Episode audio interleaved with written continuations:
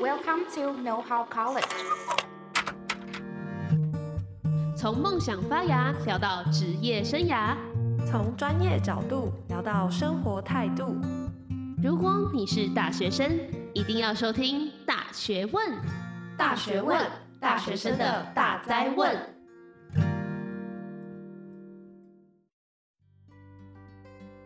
大家这周过得好吗？欢迎回来《大学问》，大学生的大灾问。我是主持人 Evan，我是主持人 Iris。哎，Iris，Iris，我问你哦，你是不是快毕业了？那你有想过你要往哪个产业发展吗？嗯，我还不知道哎，但是我对科技也蛮有兴趣的。我对那种数位科技啊，或是那种 APP 啊，我都觉得超酷的。但是你不是外文相关的领域吗？你怎么会想要跳到一个完全不相关的新方向呢？我也不知道，就是有兴趣啊。可是我自己也在想，说我这种外文背景的，我要怎么跳到科技业啊？我相信可能有很多的听众朋友会跟就是 Iris 遇到类似的情况，可能我们是不同领域的背景，但是我们想要跳到另一个领域去找我们相关的工作。那透过今天的节目的话，我们就可以了解到，就算你可能是文组方面，其实你也是有机会可以进入到关于科技相关的领域发展。那接下来我们就来欢迎今天的来宾，欢迎 Rock。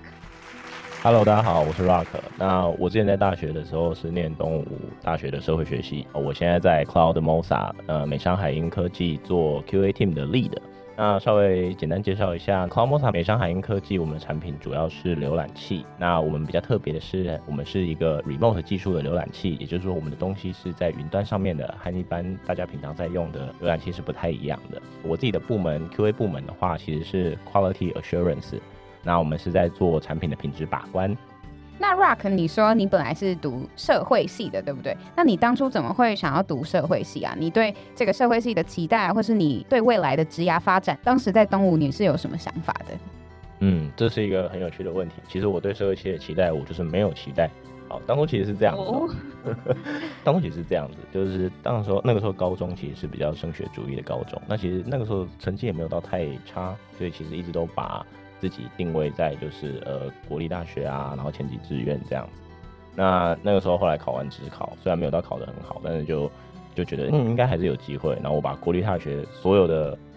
科系全部填完了，然后全部填完了之后还有空位，我就想说，哎、欸，我有一个朋友在就是要去念动物社会，那我就跟他说，哎、欸，那那我我就填你啊，我们骂起骂这样子，我就填一下，嗯，对，结果就上了，对，一切都是意外。所以你完全没有想要读社会系的。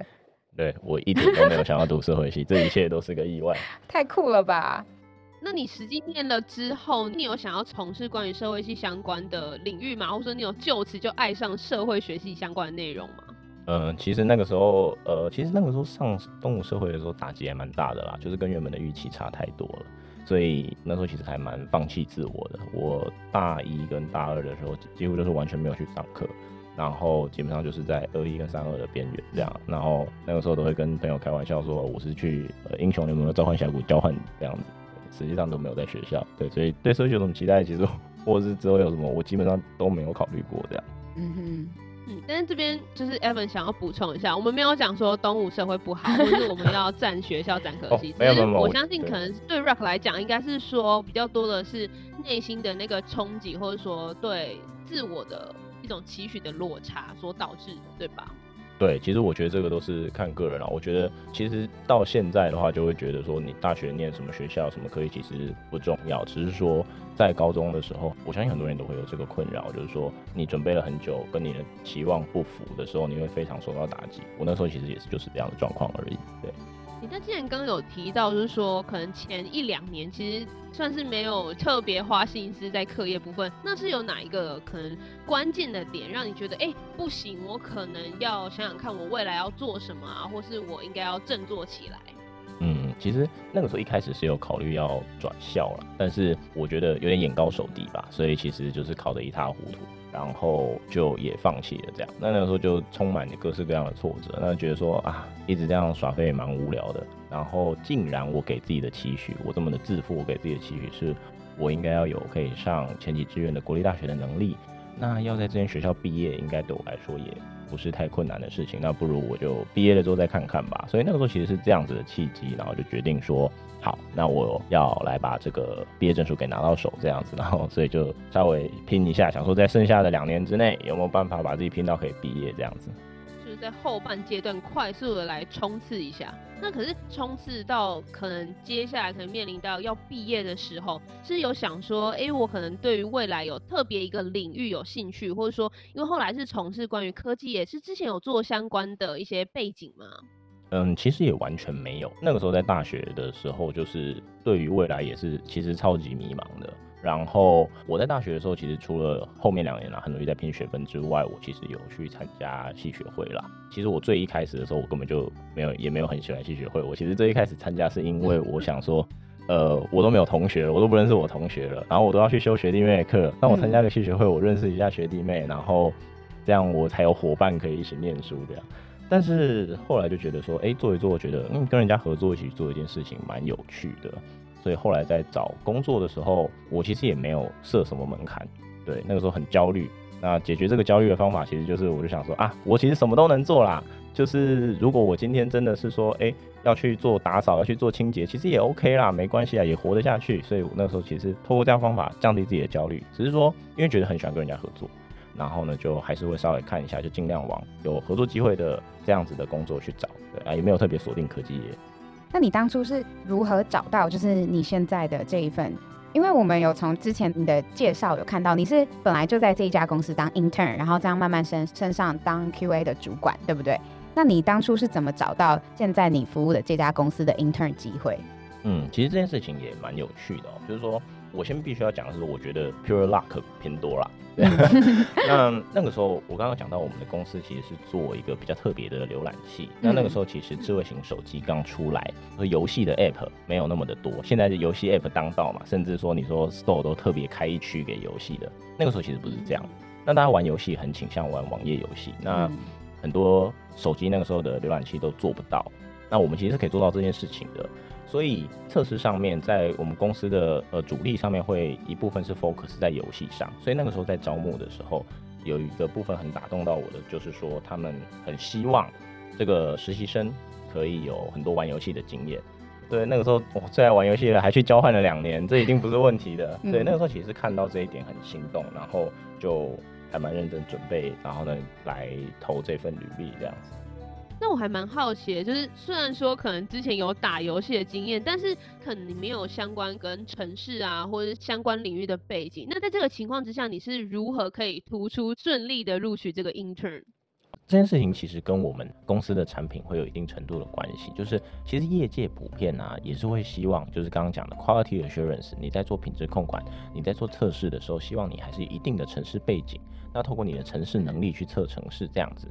但是我们比较特别的是，我们的产品其实用城市去测程式，做自动化城市的可能性比较局限一点。所以呢，当初在找人的时候，其实是很大程度是反而会更希望是没有相关背景，甚至不是理工科系的学生出来的。因为这样子的话，你不管做什么东西，你不管你今天产品销售的最终使用者，一定都还是一般的人嘛。那所以说，你今天如果没有城市背景，你今天不是从城市的角度下去看这件事情，你从一般消费者的角度下去看，其实对于这个产品应该要怎么去做，对于产品的一个品质的讲求，其实是会更贴近一般的使用者的眼界的。对，所以那个时候是因为这样子，然后。呃，那时候开出来的职缺需求就没有特别要求要有城市能力，也没有特别要求说大学要是相关科系的，所以就特别 fit。那还蛮好奇，那时候面试你是要如何脱颖而出呢？是可能在哪些部分有特别着手或加强准备的吗？那个时候其实面试脱颖而出，我觉得这个部分要提到就是说，呃，那个时候其实在大学的后面的两年哦、就是为了要追学分，然后还为了系学会的事情，其实我养成了一些习惯啦。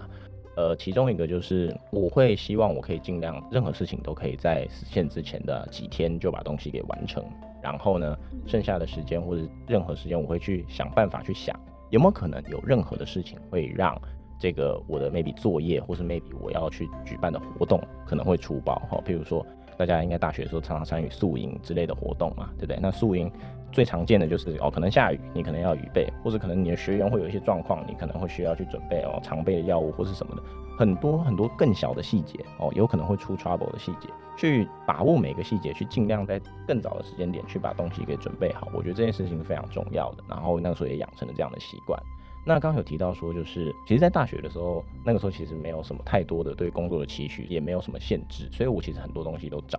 但是我很多东西找，我也不是就是烂投，然后随便找。我觉得很重要的是，就是我的那些习惯会让我去注意到，说我每一份工作，我都要好好的去研究，说这间公司在做什么，他给了什么样子的需求，给了什么样子的功课，然后我要去很仔细的做。那那个时候我很有印象的是，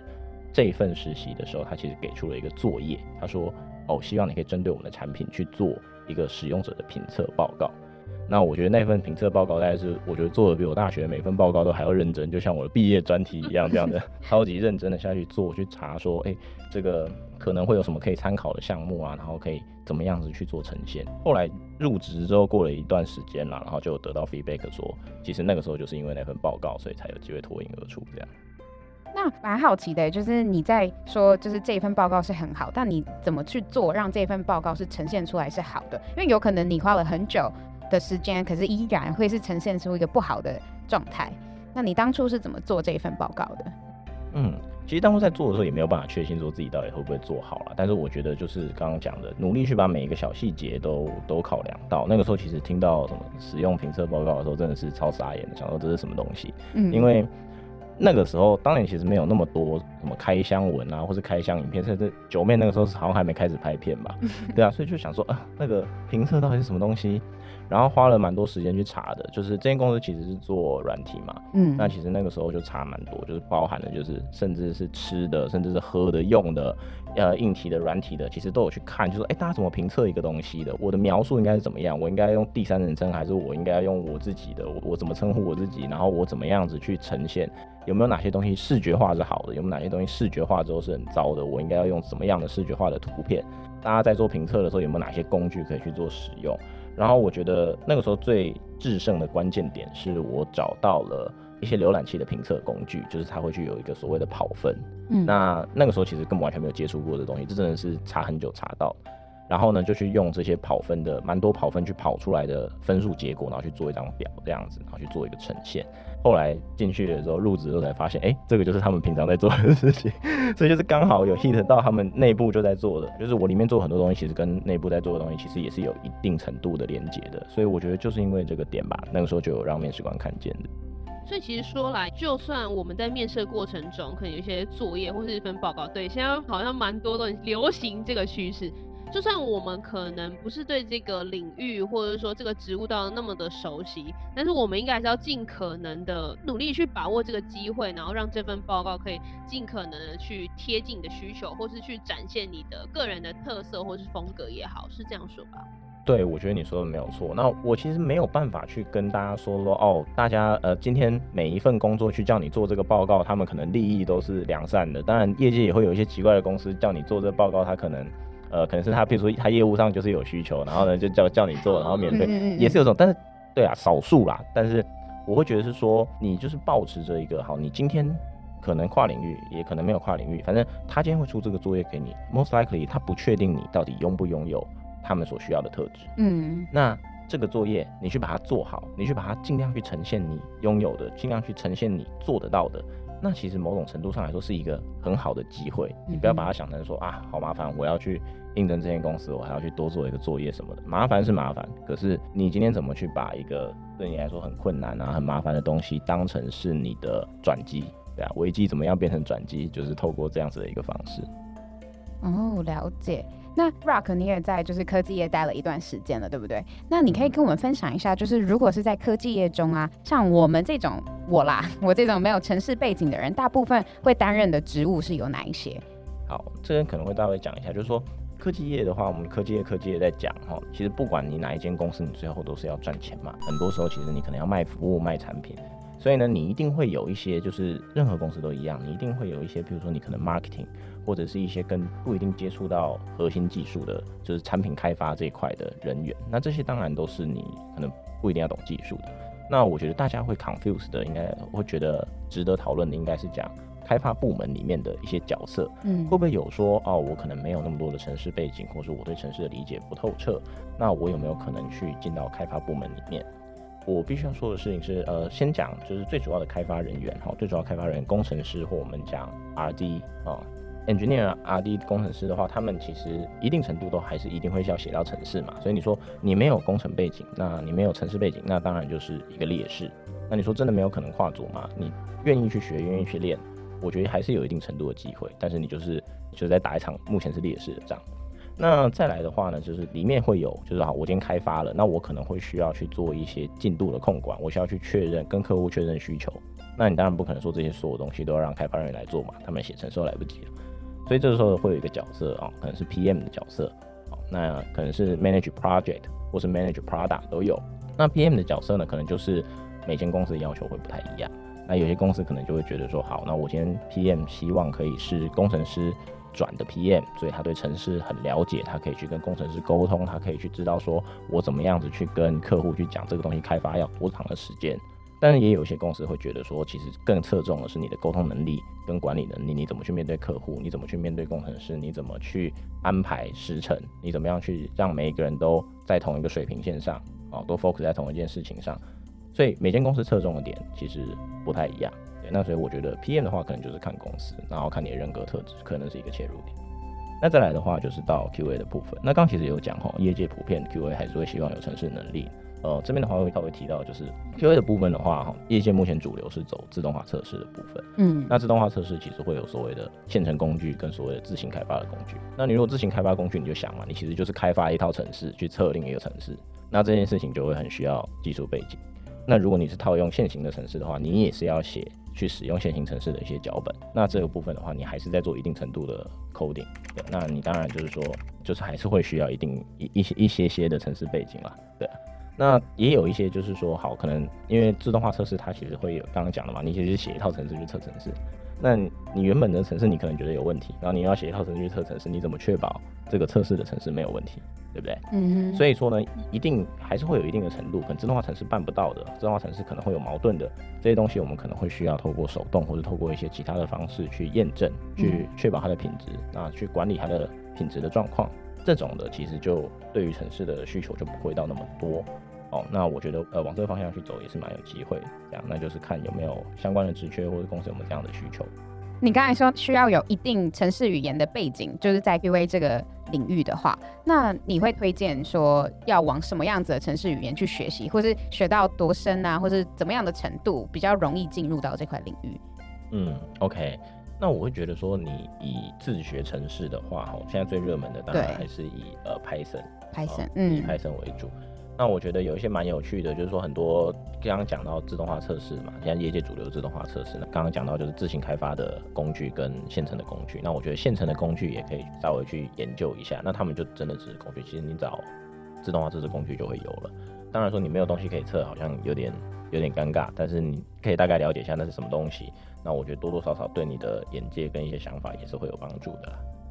那我还蛮好奇就是，像刚刚有提到所谓的自学，好奇像 Rock，你觉得自学可能跟有相关背景的人会有落差吗？还是说其实自学就已经可以克服掉大部分的障碍？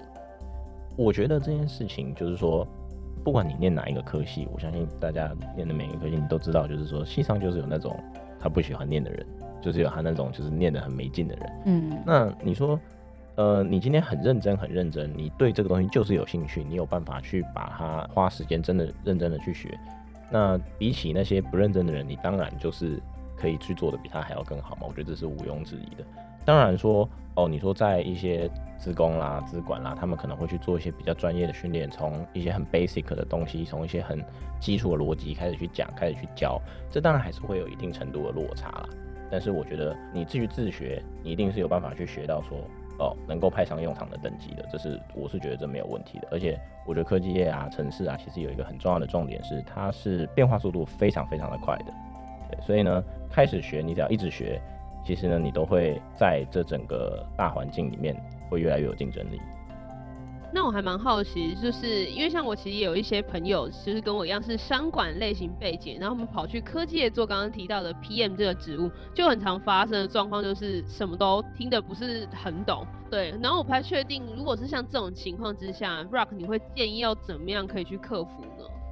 哦，我觉得这个其实是心有戚戚焉啦。我觉得很多人进到我们不管是不是科技业哦，我觉得很多人进到职场其实一定都会遇到这样的状况，因为业界上你实物会操作到的东西，跟你在学校学到的东西，一定都还是会有程度上的落差。哦，就算你今天真的是就是相关科系，你直接正对，比如说就直接去的。哦，你一定还是会有很多东西是你没有办法直接去 pick up 说，哦，这就是我学的那个什么什么什么什么、所以我那个时候刚进到这间公司的时候，我也是，就是哦，我们在开会的时候，我真的是每天都很想睡，因为我真的听起来都是中文跟英文，然后我也都知道个别字的意思，但是兜起来我就是觉得你在念咒语吗？这是什么意思？这是什么东西？对，呃，那个时候其实我们的实习生的制度还没有跑到很久啦，嗯，就是没有很长那。所以说这边很多的词汇，也不是我不想问，我根本记不得。我今天听到一句话十个字，嗯、我只听得懂一两个字，然后我是要问什么，我根本也不知道他今天念这个发音，甚至我连他要怎么拼我都不知道，嗯，对吧？我根本不知道我要怎么问。所以那个时候其实做法是，好，我就是记下来，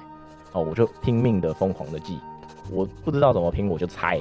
然后呢去查看有没有办法，就是 Google 搜寻会不会刚好跳出来。那个时候其实花了蛮长一段时间在做这件事情，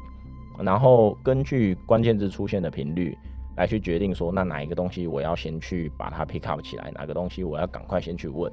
然后其实我那个时候还有还有多做一些小小的这是小撇步吗？嗯嗯，对，小撇步。其实我觉得 分享给大家，分享给大家。就是说那个时候其实我会故意提早到或是待晚。因为我知道，呃，其实工程师的作息还蛮不不不固定的，有的时候他们他们睡醒了心情好就早点来，当然这个是比较少了，通常都是睡醒了心情好，然后就弄一弄再来，然后进办公室的时候就已经下午了。对，但是他们也就是很认真在写，所以有的时候就是写一写心情好就不回家，然后他们就会待得很晚。那他们待得比较晚的时候，就是这些 off office 的时间，他们其实会比较轻松。嗯、那我觉得这个时候去抓他们问题是。效果非常好的一件事情，我还记得，呃，有一次就是我就是待的比较晚，然后刚好就是看到工程师就起来晃晃啊、喝水啊什么，然后就跟他稍微聊一下，嗯，然后我记得哦，那一天真的是，我就把我的那个关键字列表有没有，然后就是在手机上，然后一直偷看，然后就是，哎、欸，那那个是什么什么什么，那那个是什么什么，哇，那一天真的是解答了我非常多的关键字列表，就是要抓他们在 office 的时间，然后他们心情好的时候，然后赶快抓了就问，对，我觉得就是。小小的细节吧，就是说、嗯、哦，那我做这件事情对我来说可能没有什么太大的成本，然后我每天在办公室多待一下，办公室也蛮舒服的，嗯，然后在办公室多待一下，哎、欸，可以跟同事聊个天，我也蛮开心的，对啊，那说实在不不一定真的我有问到关键字或什么，但是多聊聊多听听，其实眼界更广了，对我做事来说也会更方便。其实这部分我觉得我还。算是蛮有同感，因为我之前在前东家工作的时候，一开始也是有类似的状况，因为其实出现了很多可能是业界很习惯的一些词汇，所以大家其实都很习惯用那个语言沟通，然后你会因为完全不太懂到底自己听到是什么东西。我那时候也是跟 Rock 用很类似的方法，我有一本专门的小本本，把一些词汇写下来，甚至是那时候有用很多 Excel 去计算的东西，我自己去推测说，哎、可能大家其实是用哪一个逻辑去编。写的，然后或者是说，哎、如果是我，有没有觉得哪些地方好像不太合理吗？或者是可能从我的角度去看，怎么，哎、哪些地方可能跟我想象的不同？然后我也一样，也是有抓一些时间，或是像午休时间，其实我还蛮喜欢中午观察一下大家都在看什么东西啊，听什么东西，或聊什么话题，就有机会可以算是慢慢的融入同事当中，然后去听说，哎，他们其实可能在一些相关的操作是怎么去做的，或是有哪一些相关的动态。所以其实我觉得这个撇步也是蛮有用，而且是在不同领域也都能够发挥相关的作用。嗯嗯，我也蛮认同的。顺便就讲一下，就是我其实觉得我还蛮鼓励大家，可能的话，嗯，就是可以午饭可以多跟同事一起吃啦。我觉得多少有差，你就聊聊闲事也好，嗯，对啊，就是促进情感。对，有的时候你聊了闲事，聊一聊就变聊正事，然后这也是一个学习的过程。对。那 Rock，你在科技业待了这么久，所以你也慢慢从 intern 变成主管，那你也开始在面试其他的新进来的这一些新鲜人。那以你曾经当过面试官的这种角度，你觉得跨领域的应征者啊，他能为面试做什么样子的准备呢？啊，我觉得要先有一个很重要的 mindset，是你今天如果是一个跨领域的应征者，那你其实就是在打一场劣势的仗。对，今天不是说哦，我我是有有一些建议，有一些值得去做的东西，然后你做了，你就是一百分了，你就好棒棒，你就可以打赢所有的人。没有，你其实就是在打一场劣势的仗，你是在看你有没有办法去把这个局势给扳平，然后你有没有可能可以稍微赢过一点点，然后你有没有可能可以拿到这个机会哦？我觉得这是很重要的，要先有这样子的认识。嗯哼，那好，那既然你今天已经跨领域了，所以呢，我可以去假设说，好，你的硬实力可能就是拼不过别人，你这份工作可能最需要的哈，可能正对科系的一些专业能力，你可能会拼不过别人哦。当然，你拼得过就没什么好说的嘛。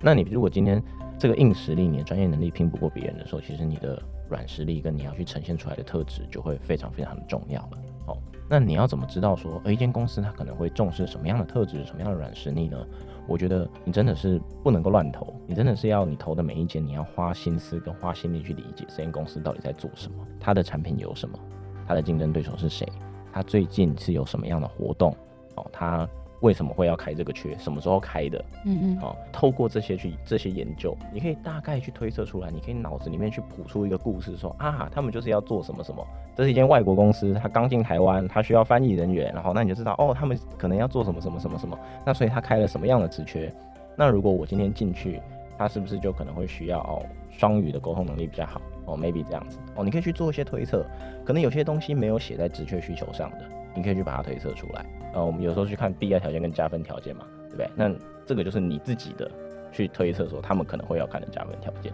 那你在做呃这个面试准备或者是履历准备的时候，其实我知道很多人都会觉得很彷徨无助、很焦虑，说啊，我要写这个吗？我不要写这个吗？我应该要这样呈现吗？我应该那样呈现吗？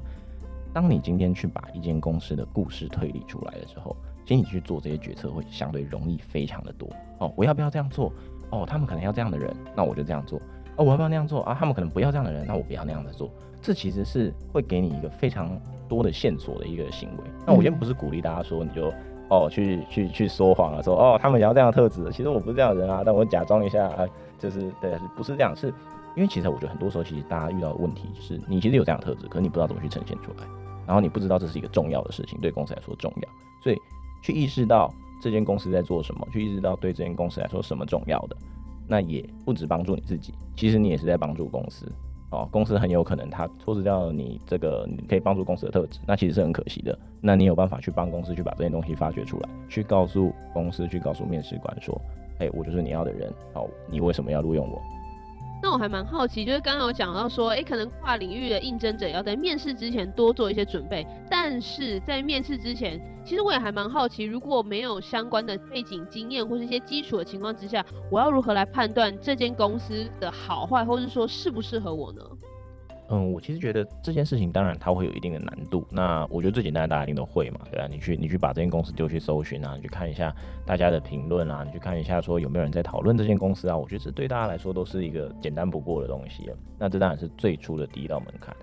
然后第二件事情就是刚刚提到的，呃，刚刚说你会去想象说这间公司它可能要做什么哦，你会去谱出它的故事线。我觉得你在谱出故事线的时候，其实很多时候你就可以大概知道说，那这间公司。可能是适合你或不适合你，有时候其实好或坏不是一个这么好的标准啦，其实比较像是适合或不适合。哦，比如说你可能去看说，哦，他可能已经有一一段时间的电商公司，然后呢，他们可能是在找呃实习生，然后他可能是在可能工作内容是有哦资料整理、资料汇整，然后呢，这个实习生他可能是开短期的，然后呢，你看这个职缺也开了很久，哦，那你大概就可以去想见说，好，这间公司它已经行之有年了，那他们的职务都很明确了，都已经分配好了。那这个实习生要做资料整理，然后这个资料整理实习生却开了很久，然后又是短期的，所以会一直换，对不对？所以你大概就可以知道说，这是一个非常呃事务性的、很繁琐的、可能很持续性的工作，所以可能大家做一做，然后呢领了一段时间的薪水，然后可能就会离职了。那这个职缺也开了很久，他也没有要被关掉的意思，所以这个可能进去做的这些实习生，他们可能也不会去转正职去持续做这件事情，因为他一直转正职，他们没有缺了，没有需要这样的人了，他就不用再招了嘛。所以去谱出这样的故事线，你就可以知道说，哦，那所以说这间公司要的就是这样的人，他需要一个短期人力来快速的去帮忙整理这些资料，可能不会是一个技术含量很高的，或是一个有很强持续性的工作。那你就会去可以去判断说，哦，那到底适合我或不适合我？那有些人很喜欢这样的工作，那他就是好工作；而有些人觉得啊，不行不行不行，这对我的 career path 没有帮助，那就不适合，就这样而已。所以听起来其实 Frank 你会很推荐大家是说，可能是不是非常明确有兴趣的公司，只要有一点可能性的话，其实我们可以比较长期的一起来关注，可能包含职缺或是这间公司的一些发展，或者它可能近期的一些活动啊、状态，这些都是我们值得去特别关注的部分。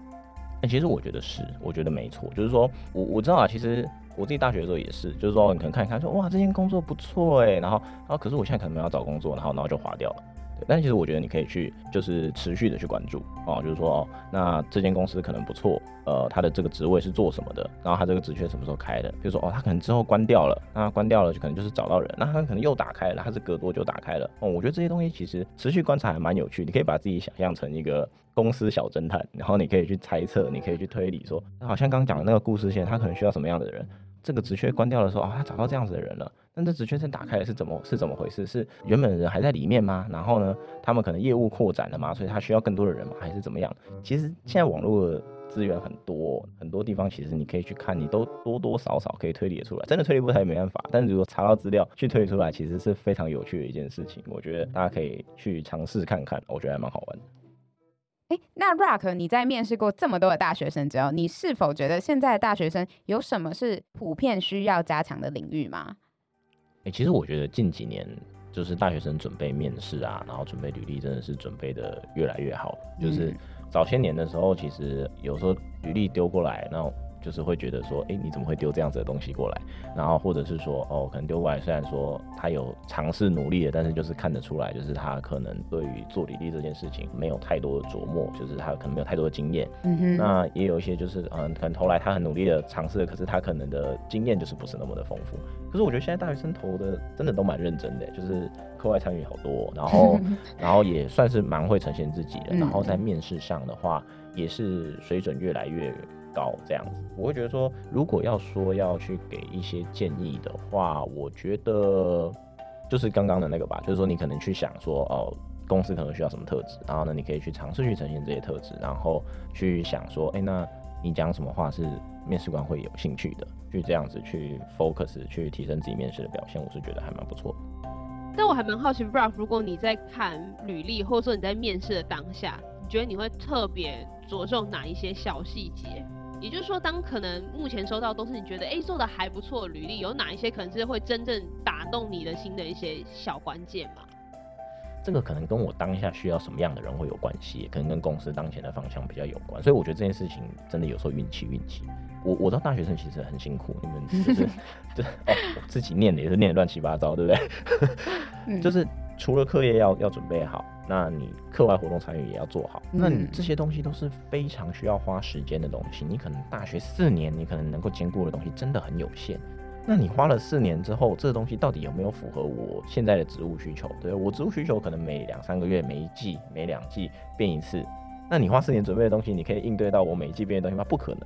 所以我觉得有的时候真的。找工作不要太气馁，因为有的时候就是时机的问题。就像我一开始讲的，我觉得其实我我我自己觉得我找到我喜欢的工作，可能运气成分占了很大。嗯哼，对，所以我觉得大家如果说不顺利的话，真的不要气馁。对，就是说你就多研究，然后多投，然后尝试去呈现自己最好的状态。我觉得就是这样子而已。好，那今天节目也到尾声了。那今天 Rock 其实也带给我们蛮多就是知识方面的事情。那为大家总结一下好了，Rock 有说过，就是试着在比如说大学的时期啊，透过不同的活动去了解自己喜欢的事情。然后当你在投 intern 或者是你在找工作的时候，尽量往你自己有兴趣，然后符合你自己条件，就是那个职务条件的事情去投，尽量投投看，也不要害怕就是会失败。那如果你好不容易就拿到面试的那一关的时候，你也不要害怕说自己的硬实力比不过人家，专注在展现公司职务与自己的连接，这样子也可以让面试官或者是你的主管可以让你有更好的印象。最后呢，Rock 也告诉大家，就是大家就是努力去做，那也可以去弥补跨领域的这个 gap。那我们今天非常谢谢 Rock 来到我们的节目，分享一些跨领域的经验。那我们大学问就下次见喽，拜拜，拜拜，耶，拜拜。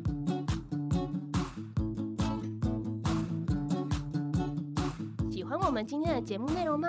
后面还有花絮哦。